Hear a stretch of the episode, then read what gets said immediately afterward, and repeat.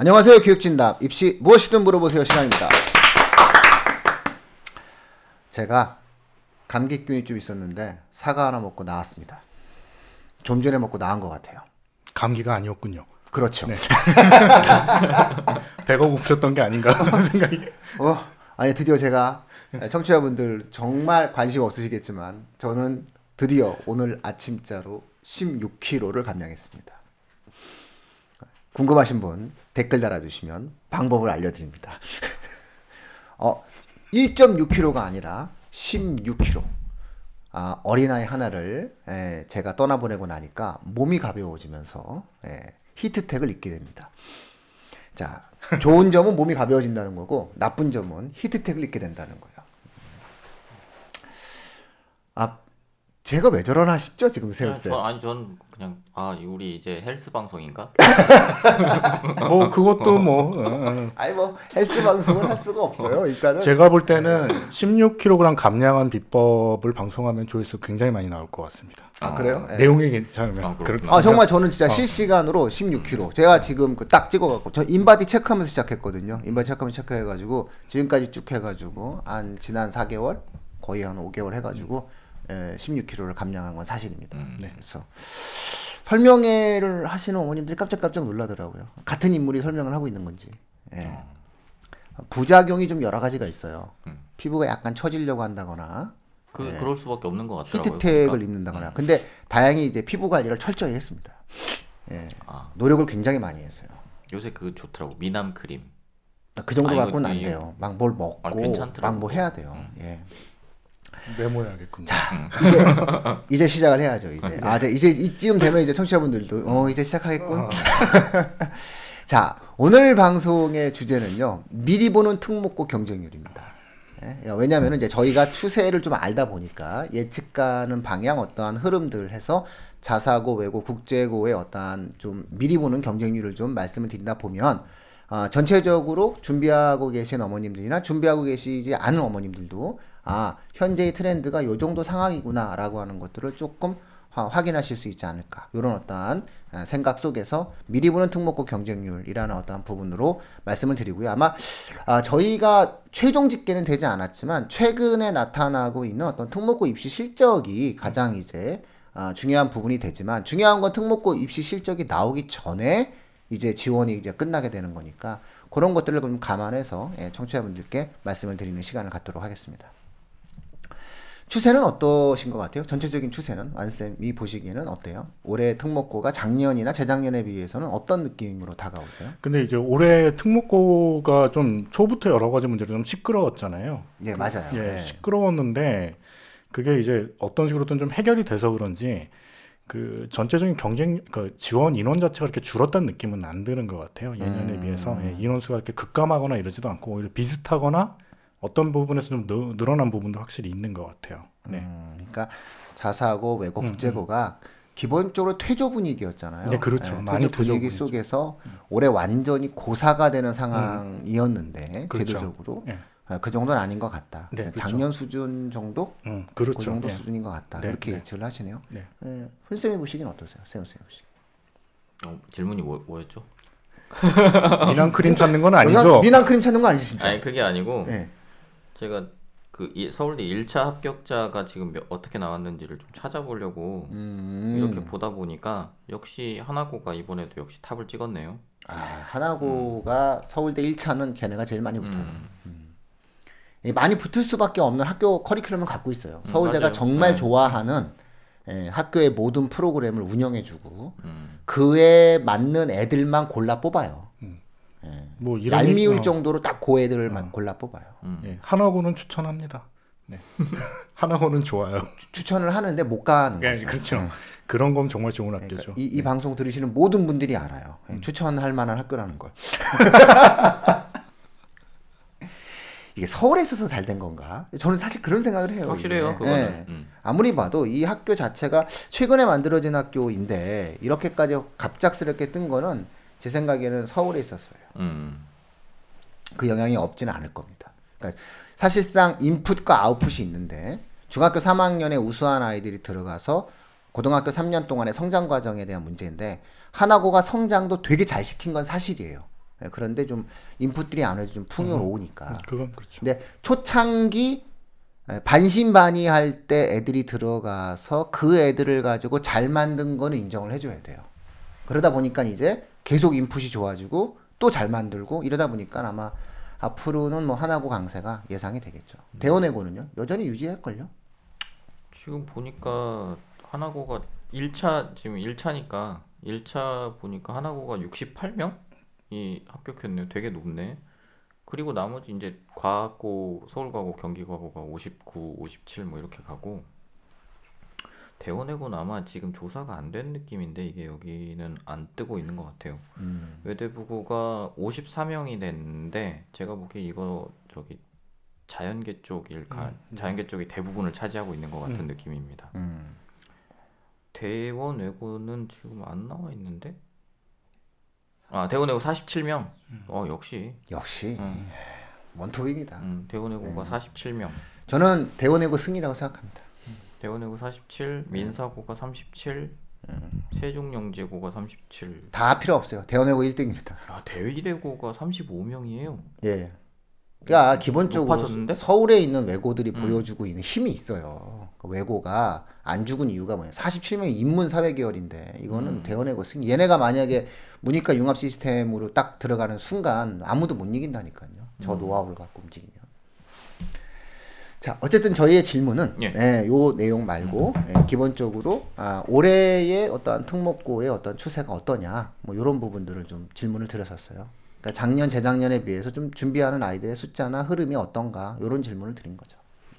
어, 준비하는 학생들의 숫자가 비슷해요. 비슷한데 이게 약간 학교의 지원 방식이 좀 달라진 것 같아요. 학교를 맞아요. 어떤 학교를 지원하느냐가 그러니까 예전 같으면 약간 학교들이 분산돼 있었거든요. 특목고, 자사고 쪽이 분산돼 있었는데 이번에 보니까 그 분산된 애들이 싹 다 한두 군데로 몰리고 있는 느낌이라 음, 이게 좀 추세를 좀 봐야 될. 그러니까 마지막에 경쟁률을 보면은 꽤 재미난 결과가 재미난 나올- 결과가 나올 것 같아요. 음. 미달되는 학교가 어, 좀 미달되는 있을 학교가 것 있을 것 같아요. 그쵸? 음. 그 외고가 이제 등급이 없어지다 보니까 음. 그 외고가 이제 몇 개로 좀 압축되는 느낌이 예, 확실히 예. 있어요. 예. 네, 그래서 거기 안 가면 일반고 간다 이런 경향이 있어요. 맞아요. 그러니까 오히려 등급이 떨어지는 외고의 경우에는 미달의 가능성이 있고 예. 그러면 이제 우린 거길 노려야 되는 애들을 또 만들어내야죠. 그렇죠. 외고 가고 싶으면 이제 외고 가고 싶으면 좀 노- 기다려. 기다려. 기다려 좀 제발 좀 이렇게 이렇게 이제 우리가 예상을 하는 학 고등학교가 좀 있죠. 네, 그래서 이런 부분들이다라고 이제 말씀을 드릴 수 있을 것 같아요. 그 외고의 경우는 그렇게 되는 것 같은데 특목 아니 저희 자사고가 확실히 모르겠어요. 이제 이게 지역적인 특색도 조금 있을 것 같기는 한데 자사고가 경쟁률이 분명히 좀 떨어질 것 같다는 느낌은 있어요. 네, 있어요. 분명히 지금 음, 이제 맞아요. 서울대 지금 입시 결과를 보시면 알겠지만 자사고가 잘 가긴 했거든요. 지금 이번에도 수시 1차 결과는 좋은 편이에요.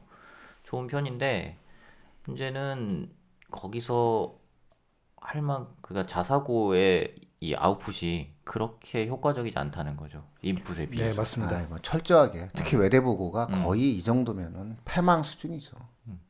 그러니까 청취자분들은 도대체가 쟤네는 50몇 명을 패망이라고 그래? 라고 얘기하지만 사실상 경기권에서 외대부고를 가는 아이들은 거의 일반고에 가면 전교 1, 2, 3등이었어요. 맞아요. 네. 무조건 전교 거의 1, 2, 3등 안에 들어가는 수준의 어, 절제력과 중학교에서의 어떠한 선행, 그 다음에 자기 해당 분야에 대한 공부를 할 수 있는 애들이 들어가요. 근데 그 애들 데려다가 이 정도밖에 못했다는 거는 거의 어, 패망 수준이고 아마 지원율에서도 상당 네. 부분 아, 특히 인문사회 쪽은 거의 안 간다라는 분위기가 많아질 예, 예. 거예요. 네. 예. 그래서 자연계 52명은 진짜 의미 없는 거거든요. 의대도 아닌데다가 맞아요. 서울대 기준으로 놓고 봤을 때는 입시에 있어서의 상당 부분 예, 맞습니다. 실패를 많이 했다라고 이제 보여지기 때문에 아마 지금도 사실상 외대부고의 인지도나 인기가 떨어지고 있는 건 사실이에요. 올해 그래서 맞아요. 경쟁률이 좀 하락할 것이다라고 예상을 하고 있고요. 음. 외대고 가보, 가시고 싶 가고 싶은 학생들은 이번에 지원하면 합격 합격 가능성이 조금 높아져. 높죠. 예, 높죠. 특히 서울 쪽에 있는 애들은 예, 예, 예. 강남 쪽에 맞아요. 음. 있는 학생들은 이렇게 학교 자체가 하나의 그 레떼레가 되면서 시니컬한 답변을 하면은 붙습니다. 특히 외대부고는 이 답변을 시니컬하게 해야 됩니다. 예. 그렇지 않으면은 이렇게 뭐 이렇게 좀 친절하게 대답하면 좋아하지 않아요. 좀 세게 얘기해야 됩니다. 네. 선생님들이 센가 봐. 아, 그 선생님들이 얘기를 들어보면 그렇게 센거 같지도 않고 생각이 없으시죠? 죄송합니다. 아예 그렇게 너무 말씀하시는 또 그러면- 것도 좀 너무 생각이 없는 게 나아요. 능력이 없는 것보다는 생각이 없는 게 낫죠. 네. 저는 뭐 있는 그대로 말합니다. 제가 뭐 특정 학교에 대해서 호불호가 좀 있는 편이긴 한데요. 음. 예, 그러나 외대부고의 입시 결과는 대단히 실망스러웠어요. 최근 몇 년간 그렇죠. 그 애들 데려다가. 음. 그거밖에 못한다라고 하는 거에 대해서 본인들이 상당한 반성과 뼈를 깎는 자기 고민을 해야 되는데 저는 그게 안 나타나는 게 너무나 음. 안타까워요. 없죠 진짜. 그러니까 제가 속상해하는 거는 좀 한두 해 딱 보면은 감이 있어야 될 거 아니에요. 서울대가 우리 학교 애들을 안 뽑아주고 하나고를 뽑아주면은 서울대에 가서 왜 하나고는 뽑아주면서 우리는 안 뽑아줘요?라고 질문을 하면 안 되는 거죠. 우리의 문제점이 뭔지, 우리의 고민이 뭔지 이런 것들에 대한 고민을 하면서 치열하게 생각하고 자기 아이들을 위해서 노력을 해야 되는데 저는 그게 일단은 없다고 봐요. 그러니까 그게 가장 안타까운 거고 모든 것을 아이들에게 맡기는 듯한 그런 네, 모습이 아, 너무 좀 속상하다고 볼 수 있죠. 인문사회는 거의 아마 경기 외고보다도 경기권에서 못 갔어요. 이번에 1단계가 합격률이 떨어져요. 그건 이미 서울대가 냉정히 판단한 거거든요. 그러니까 그런 것들에 대한 좀 처절한 자기 반성을 해야 되지 않을까. 제가 좋아하기 때문에 이렇게 좀 쓴소리를 한다라고 이해를 해 주십시오. 외대부 관계자분들은. 그러니까 이게 그게 전체 합격자 수로 자꾸 나오니까 그런 체감이 안 되는 모양이에요. 아 우리 그래도 뭐 전국권으로 많이 갔는데 이런 생각을 막 하는 느- 하는 모양인 것 같아요.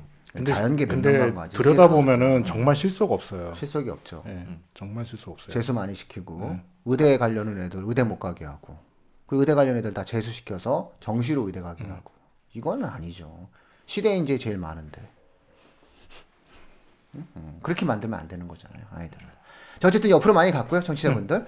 올해는 그러니까 결론적으로 1차적으로 저희가 좀 정리해서 말씀드리자면 어, 국제고 자사고 외고의 경쟁률이 작년과 좀 비슷한 추이로 준비하고 있다. 다만 작년과의 특이점은 작년과의 특이점은 특정 학교에 대한 호불호가 명확하다. 음. 어, 이렇게 좀 이해를 하시면 좋을 것 같아요. 그래서 어차피 외고 국제고 같은 경우는 영어의 등급으로 결정하게 되고 그 다음에 국어나 사회의 어떤 등급으로 결정하다 보니까 학생들이 예전에는 지원하지 못했던 외고의 경우에도 그렇죠. 내가 한번 지원해 보고 그렇죠. 안 되면 내가 일- 일반고 그렇죠. 가지라는 생각으로 아, 나타나기 때문에 상당 부분 에, 특정 학교로 좀 많이 몰릴 가능성이 있다. 이런 어떠한 에, 흐름들이 있는 것 같아요. 그래서 외고도 살아남으려면 외고 국제고도 살아남으려면 one two three one two three 안에 들어야 되는 거예요.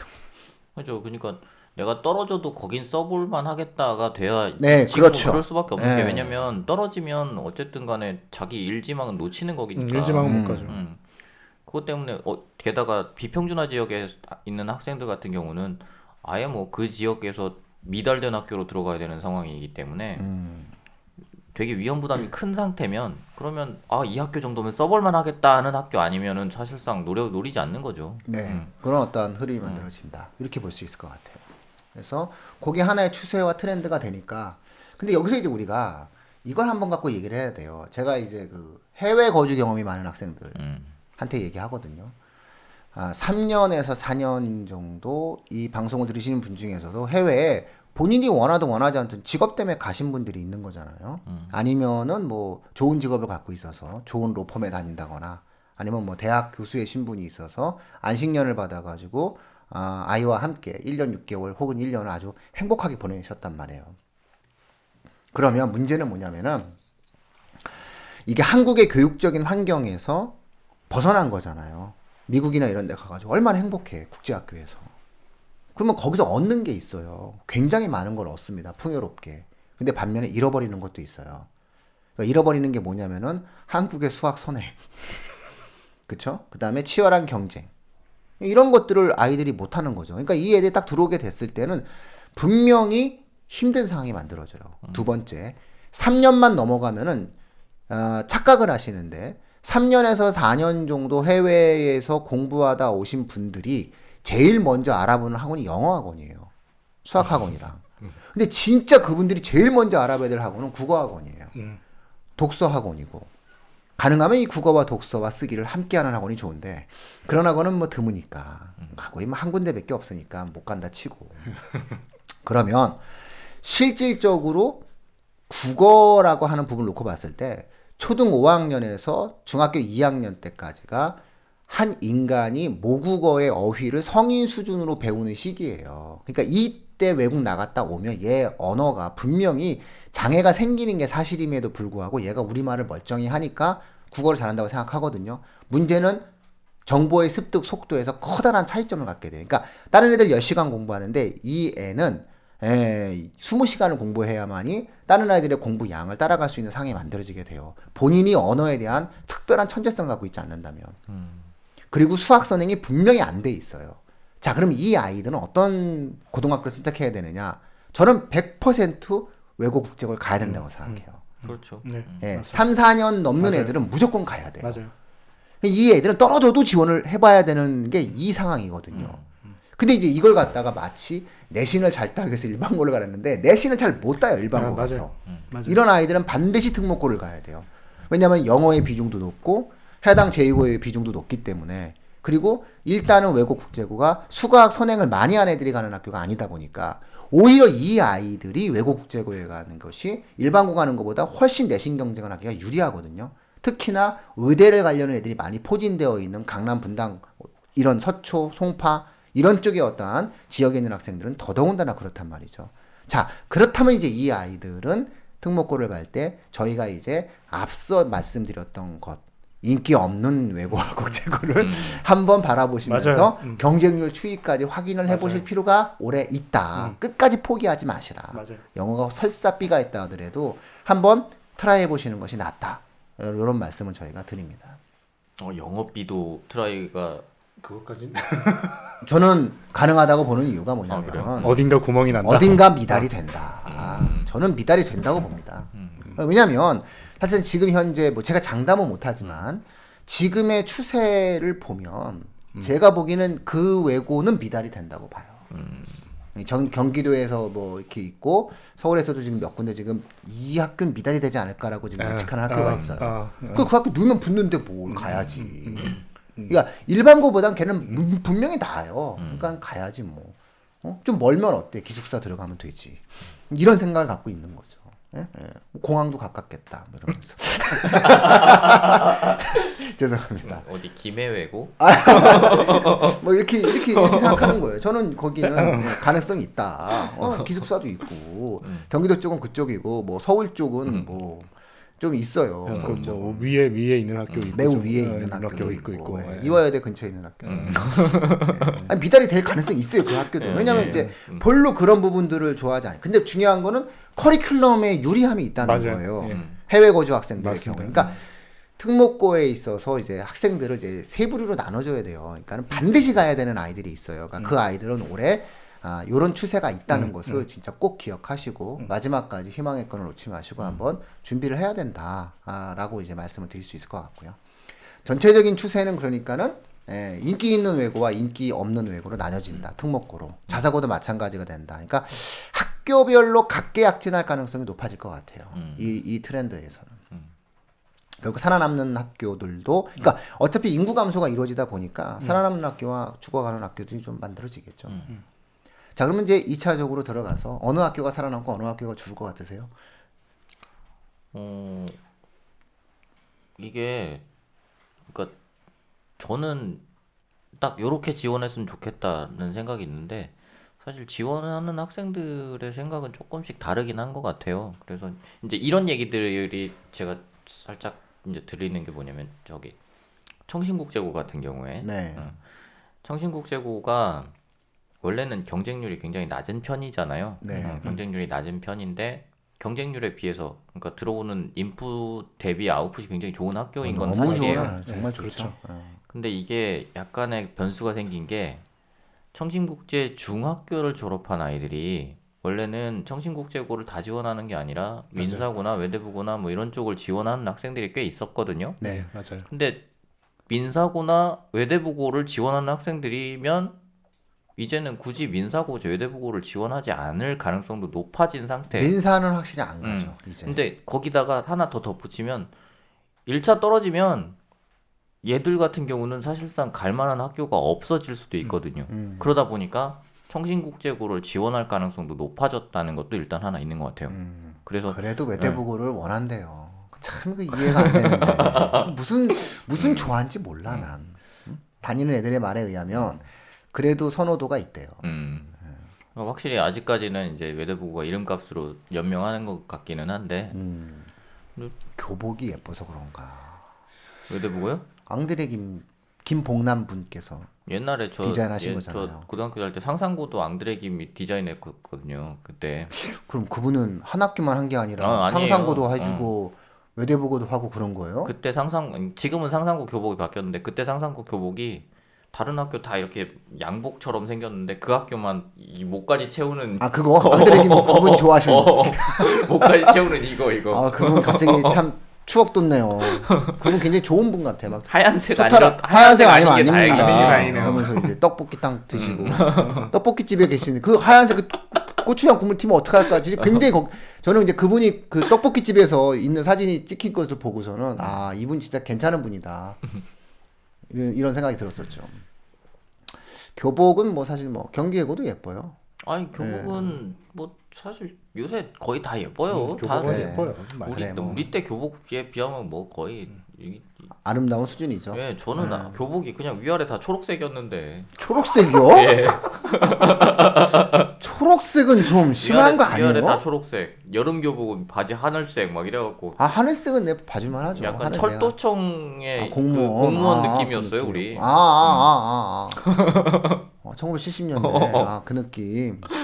요새 음. 교복이야 뭐 다 좋지. 네, 다 멋있죠. 좋은데 근데 외대부고는 그러니까 교복이 이쁜 것 같긴 해요. 외대부 교복이 음, 예쁘긴 좀 한데 이뻐요, 폼나요. 어, 예. 예쁘긴 한데 키 큰 애들이 입으면 멋있어요. 제발 좀 학- 학교 좀 교복 보고 안 갔으면 좋겠어.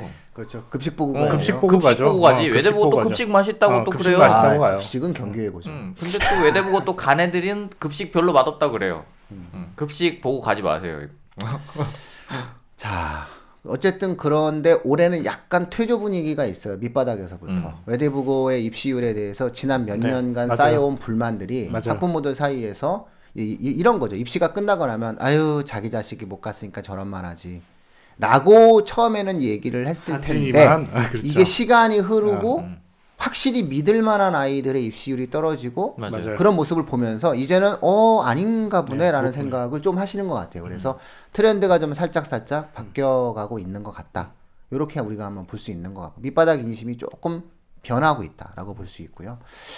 아 우리가 맨날 뭐 수도권만 얘기하는데 인천 쪽을 살짝 눈을 돌리면 인천의 원톱이 하늘고랑 인천국제고잖아요. 음, 그런데 포스코를 한번 주목해 보실 필요가 있어요. 예, 커리큘럼이나 프로그램이 상당히 좋아요. 예, 그래서 예를 들어서 우리가 안양, 안, 그러니까 안산, 그 다음에 광명, 그 다음에 우리가 부천, 인천 이쪽 권역에서는 사실상 이제 지금의 우리의 어떠한 이야기들을 하는 것들이 조금 아 의미 부여를 하지 않으시거든요. 너무 머니까. 그러니까 그분들의 권역이 바로 이제 고향 국제고 고향 외고 쪽이거든요. 아, 그런데 아, 한 번쯤 우리가 지금 입시율이 잘 높지 않다 하더라도 우리가 주목해 볼 만큼 좋은 학교가 있다면 그건 이제 인천의 포스코고예요. 인천 포스코고는 상당히 인천 부천 쪽에 계신 분들이 주목해 볼 만한 학교다. 아, 라고 지금 저희는 자신 있게 말씀드릴 수 있고요. 그 다음에 뭐 고향 외고, 고향 국제고는 일산을 베이스로 하고 있기 때문에 그것도 역시 그쪽 인천 경기 북부 쪽 학생들에게는 상당히 선호도가 높아지게 된다. 아마 이 학교들은 살아남을 거예요. 올해도 고향 외고, 고향 국제고는 상당히 단단한 경쟁률을 보장하지 않을까. 근데 포스코고 같은 경우에는 신생학교인데 얼마만큼이나 좀 뚫고 들어갈지는 모르겠으나 그러나 합격에 간절함이 있는 학생들 같은 경우에는 아, 괜히 하늘고 지원했다 떨어지고 인천국제고 넣었다 떨어지기보다는 아마 한 번쯤은 아, 꼭 가야 되는 아이들의 경우에 있어서 조건적인 부분이 거기에 걸리는 학생들은 포스코고도 한번 인천 포스코고도 한번 송도에 있습니다. 한번 생각을 해보실 필요가 있겠다. 이런 말씀을 드릴 수 있을 것 같아요. 되게 좋은 학교예요. 커리큘럼 시설 내용을 저희가 리서치 해보고 아, 들어간 아이들의 만족도, 들어간 아이들의 성취도를 놓고 보면은 아, 이 학교도 상당히 인풋 대비 아웃풋이 좋을 수 있는 학교다라고 판단이 듭니다. 자, 그런 어떠한 흐름들을 놓고 보고 있는데 아이들의 준비 그다음에 세 번째 질문을 던질게요. 그러면 아이들의 준비하는 작년에 비해서의 어떠한 준비하는 수준은 어떤가요, 아이들이? 이거 약간 좀 이상한데 예. 매년 약간씩 애들의 수준은 올라가는 느낌이에요. 애들 그러니까, 올라가요. 어, 그러니까 점점 한 해 한 해 지날 때마다 조금만 손 봐주면 돼. 어, 좀만 써주면 그러니까 돼. 예전에는 막 어, 뭐, 써줘야 뭐 아이 되는데. 써주고 이러지 않습니다. 어 유도 신문 했는데 안 넘어와. 아. 니 학생들이 잘 써요. 음. 예, 그렇다니까요 요즘에. 예. 나는 왜 그러지? 전 귀찮아서 써요. 음, 학생들이 잘 써서 야, 네가 알아서 써 이렇게 놔두면 다 써서 이렇게 다 보여주고 어 잘 썼네 이렇게 하고 끝나는 아이들의 이야기만 쓰면 돼요. 글은 누가 쓰느냐는 중요하지 않아요. 그것이 꾸며낸 이야기만 아니면 돼요. 아이들의 이야기면 근데 돼요. 생각보다 아이들이 그러니까 뭐 자소서의 문제가 아니라 면접 네. 스킬 자체가 예전과 달라요. 아우 다르죠. 어, 그러니까 이게 학교에서의 교육이 바뀌는 음, 바뀌다 맞아요. 보니까 어, 맞아요. 음. 확실히 애들의 발표 수준 자체가 높아졌어요. 네, 음. 맞아요. 그래서 그 부분이 굉장히 아이들의 수준이 점점 높아지고 있다. 음. 이렇게 그러니까 되게 임기응변을 잘 활용하는 친구들이 있어서 그러니까 학교에서도 이제 예전에는 뭐 수행 평가를 할 때도 항상 논술형으로 치고 뭐 이렇게 뭔가 발표 잘 안 시키고 이런 경우들이 많이 있었는데 요새는 다- 학교에서 다뭐 그거니까. 수행 평가 다 발표에다가 이렇게 가니까 애들이 말을 많이 해본 거예요. 토론도 많이 해보고 그래서 얘들이 어, 예전에 비해서 확실히 말하는 스킬에서는 전- 전혀 딸리는 게 없어요. 음, 그러니까 준비해야 되는 상황에서 부담이 좀 덜한 건 사실이에요. 음, 그렇죠. 아이들 가벼운 마음으로 예, 오는 게 사실이죠. 음. 네.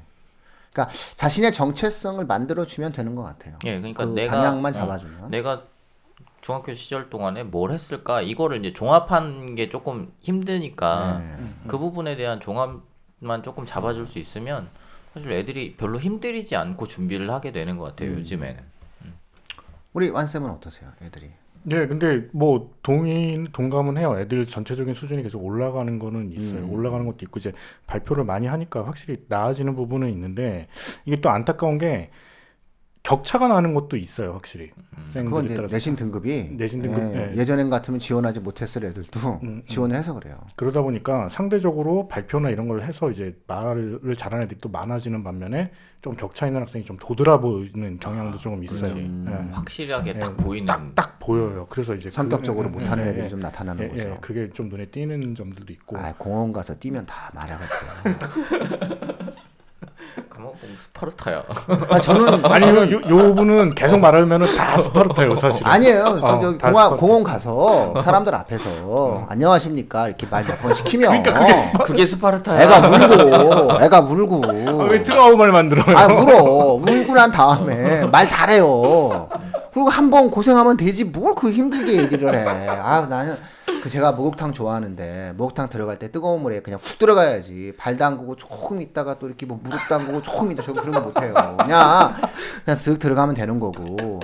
그러니까 언젠가 한 번 겪어야 될 상황인데 그거 그냥 한 번 가서 말하면 돼요, 애들. 발음도 그냥 호흡이기 때문에 그런 거 금방 고치면 돼요. 근데 그거를 심각한 문제가 아니라고 얘기를 해줘야 되는 거예요. 그렇죠. 네, 그러니까 공원 가서 소리 질러 그럼 돼 이렇게 그 자체를 되게 어마어마하게 생각하면 안 돼요. 별거 아니라고 얘기를 해야 돼요. 네, 떡볶이집 아저씨한테 가서 안녕하십니까 이- 시켜라 그러면은 애가 막 우는데 근데 금방 말하게 되고요. 그 다음서부터는 고민도 안 해요. 별거 아닌데 그거. 음. 자, 그럼 어쨌든 아이들의 상황이 요즘 좀 조, 좋아졌군요. 네, 좋아졌어요. 최근에 그 이런 질문 드려도 되는지 모르겠는데 자소서 트렌드는 어때요? 비밀인가? 자소서가 트렌드가 있어요. 아, 아, 아. 그 아, 아니 근데 있죠. 아니 저, 저거 트렌드라고 하긴 그런데 제가 사실 되게 제 개인적인 관심이어서 사실 사람들한테 얘기하는 건데 네. 이게 해가 가면 할수록 좀 달라지는 게 뭐냐면 외국어 부분은 확실히 달라지는 게 있어요. 어 그렇죠. 외국어, 달라지죠. 영어나 네. 이런 거는 그러니까 불과 예전만 해도 영어에 대한 거를 실제로 학업한 거를 쓰는 경우가 많았는데 가면 갈수록 요즘에는 애들이 영어가 학업에 대한 얘기가 그렇게 쓸 필요가 없는 애들. 내가 영어를 이렇게 배웠다가 의미가 없는 애들이 있어요. 그렇죠. 이미 무엇을- 이미 그렇죠. 잘해서 무엇을 구사할 수 있느냐 그렇죠, 그렇죠. 예. 내가 영어로 뭐를 했, 뭐를 이제 하고 있다. 음, 하고 있다. 예, 그런 식으로 가는 느낌이 있어요. 예전만 해도 영어 공부를 내가 어떻게 했다 쓰는 경우가 그렇죠. 있는데 이제 아닌 애들이 너무 많아졌어요. 3년 전만 해도 테드가 그렇죠. 어. 열풍이었는데 요즘 테드 한물 갔잖아요. 예, 이런 걸 말씀 어, 어, 어. 청취자분들이 또 이렇게 해가지고 또 테드를 또 꽉 채우신 분이 계시면 좀 참고하시라고 그렇죠. 말씀드립니다. 그 영어 자체가 이미 자연스럽게 능통해 돼 있기 때문에 음. 그 의식적인 학업이 아니라 내가 그 수준을 가지고 무엇을 성취하느냐, 뭘 하느냐 이- 이제 이런 식으로 가는 경우가 굉장히 네. 많습니다. 소논문은 어떠세요? 아니 쓸 게 없으면 써야지 뭐 어떻게 쓸 게 없으면 쓰죠. 쓸 게 없으면 쓰는데 사실 소논문 트렌드는 거의 끝났죠. 예. 트렌드는 확실히 끝났어요. 그 네. 대입에서도 이제 안 먹히는 건 안 확실히 먹히는 있는데, 거니까. 네. 근데 고입은 쓸 게 없으면 쓸 게 없으면 어, 어, 어쩔 수 어, 없이 어, 쓰는. 음. 그런 느낌이죠. 예. 예, 그래서 예. 그- 쓴다고 대단한 건 예, 아니고. 쓴다고 대단한 게 아니니까. 그러니까 그것도 이제 쓰기가 조금 애매한 것도 뭐냐면 최, 지금 현재 3학년 학생들 이제 2학년 학생들 3학년 학생들의 경우에 2학년 2학년 정도부터 학교들의 소논문 안 받아줬어요. 네, 맞아요. 음, 맞아요. 그 지금 와서 어떠한 것을 음. 읽었다라고 쓰는 건 이건 정말 자기적인 거라 음. 피해야 될 문제거든요. 그래서 그런 것들은 조금 예, 사교육 시장에서 이야기되어지는 부분들에 대해서는 좀 귀를 닫으시는 게 어떤가. 음, 최신 트렌드에 안 맞는다. 일단은 그것을 걸러낼 가능성이 높다. 최신 트렌드에서는. 그래서 억지로 만들어내는 부분들에 대해서는 조금 한번 생각을 다시 그건 어쩔 수 없긴 한데 근데 음. 이걸 좀 제가 말씀드리면서 조금 걱정되는 것은 개인의 편차가 있고 개인적인 그렇죠. 상황이 맞아요. 있으니까 맞아요. 맞아요. 다만 그냥 일반론적으로 말씀을 드리는 음, 겁니다. 음, 음, 그래서. 몇 년 전만 하더라도 새 학생 중 하나가 소논문을 쓰는 자소서를 들고 이제 갔단 말이죠. 근데 지금은 거의 그런 애들이 좀 드물다 이런 말씀을 좀 드리고 싶은 거고 또 몇 년 전만 하더라도 새 학생 중 한 명은 테드였는데 예, 요즘에 또 그런 것이 좀 줄어들었고 줄어들었어. 또 한때 직업도요 유, 유, 유 행하는 직업이 있어요. 옛날에는 외국인 노동자 인권 변호사가 상당히 인- 인기였는데 최근 3년 동안 외국인 문제가 생겨서 그런지 외국인 노동자 인권 변호사는 직업 난에 없어요. 진짜 많이 없어요. 최근 가장 핫하게 떠오르는 게 인지심리학자. 저는 근데 진짜 저도 그게 아니 이상해요. 근데 이상한 게 뇌과학자 심리학 심리학 뇌과학자 되게 많아 진짜. 예, 도대체 최근에 가장 지금 핫해지고 있는 게 뇌과학자와 인지심리학자. 그왜 그런지 도대체 애들이, 왜- 왜- 애들의 직업의 트렌드가 점점 어. 예, 달라지고 있어요. 아, 뇌과학자 진짜 많아. 그러니까 걔들이 아직 실상을 잘 모르는 거예요. 그렇죠. 예. 반은 뇌과학자인 것반 같아. 뇌과학 실상을 알면 안 그럴 아, 텐데. 그렇죠. 음. 그러니까 뇌과학자를 꿈꾸는 아이들은 뇌과학을 연구하지 않아서 그래요. 맞아요. 그러니까 조금이라도 좀 이렇게 연구하는 그런 트렌드를 보이면 되는 음. 거죠. 그러다 보면 이제 아마 아 내가 그- 잘못된 꿈을 꿨구나. 네. 좀 한- 좀 여담으로 말씀드리는데 저희 학교에서 강의하시는 교수님이 자기가 처음 공부할 때 자기 교수님들이 그랬대요. 네가 신생 이제 뇌과학 뭐 인지심리학 이런 걸 하니 인지과학 이런 걸 하니까 네가 갈 때쯤 되면 상황이 나아질 거다 한 20년쯤 되면 근데 그분이 말씀하시면서 그 후로 20년이 지났는데 내가 니네들한테 다시 한 20년 뒤면 나아질 수 우리나라라 그래요. 어, 어, 맞아요, 맞아요. 그건. 맞아요. 그건 맞아요. 지금 인지심리학은 미국에서 어, 뭐 최고죠. 최고죠. 네. 음, 최고의 보수를 받고 있죠. 스탠포드의 인지심리 전공에서 나오면 거의 구글에 그냥 free pass 통과되는 거 아니에요? 네, 맞아요. 그러니까 Ivy Ivy 인지심리학을 전공하면은 구글에 free pass 통과인데 음. 구글에 들어가는 건데 아이 무슨 소리 하는 거예요? 그분은 미국을 기준으로 말씀하셨네. 미국 가라고 미제라니까. 아유 입시 방송에서도 미제를 얘기하면 안 그거는 참 동의 동의할 수밖에 없네요. 지금 그 상황은 미제 동의할 수밖에 미제죠. 없어요. 네, 무슨 소리 하는 거예요? 시진핑 안 돼요. 제가 두 나라 모두를 좀 나름 잘 아는데, 예, 안 돼요. 제가 그 중국 학생들을 예, 미국 대학 보내는 그 회사를 운영해 봐서 아는데, 두 나라 다 아- 아는 거잖아요. 안 돼요. 예, 미국식 합리주의가 중국에 뿌리 내리려면 조금 시간이 더 걸려요. 엘리트의 도덕성이 없으면 그 사회가 유지가 되기 어려워요.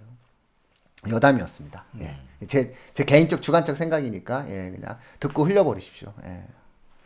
근데 참고하십시오. 자, 요 정도 정리해 드리면 청취자분들 충분히 올해 특목 트렌드에 대해서 네, 이해하실 수 있을 그렇죠. 것 같아요. 그리고 저희가 광역자 사고 얘기는 안 드렸어요. 강남권 학생들이 좀 고민하시는 광역자 사고 뭐 얘기를 안 드린 이유가 뭐냐면 아, 그거는 이제 지난주 방송하고 맥락이 통해요. 그러니까는 그건 지난주 방송을 참고하시면 되지 않을까 싶습니다. 그리고 그거는 과중에 대한 어떤 선택과 맥락이 닿기 때문에 우리가 이제 오늘 말씀드린 것은 어, 외고, 국제고, 그리고 전국 단위 자사고 정도 이렇게 생각하시면 될 것 같고요. 그냥 광역 단위 자사고는 부담 없이 지원하시거나 아니면은 예, 부담 없이 또 안 가셔도 상관이 없다. 이렇게 늘 원래 그래 왔으니까. 네. 이렇게 저희가 말씀드릴 수 있을 것 같습니다. 자, 오늘 방송 이 정도로 음. 예, 마치도록 하겠습니다. 예, 오늘 교육진담 입시 무엇이든 물어보세요. 마치도록 하겠습니다. 고맙습니다. 감사합니다.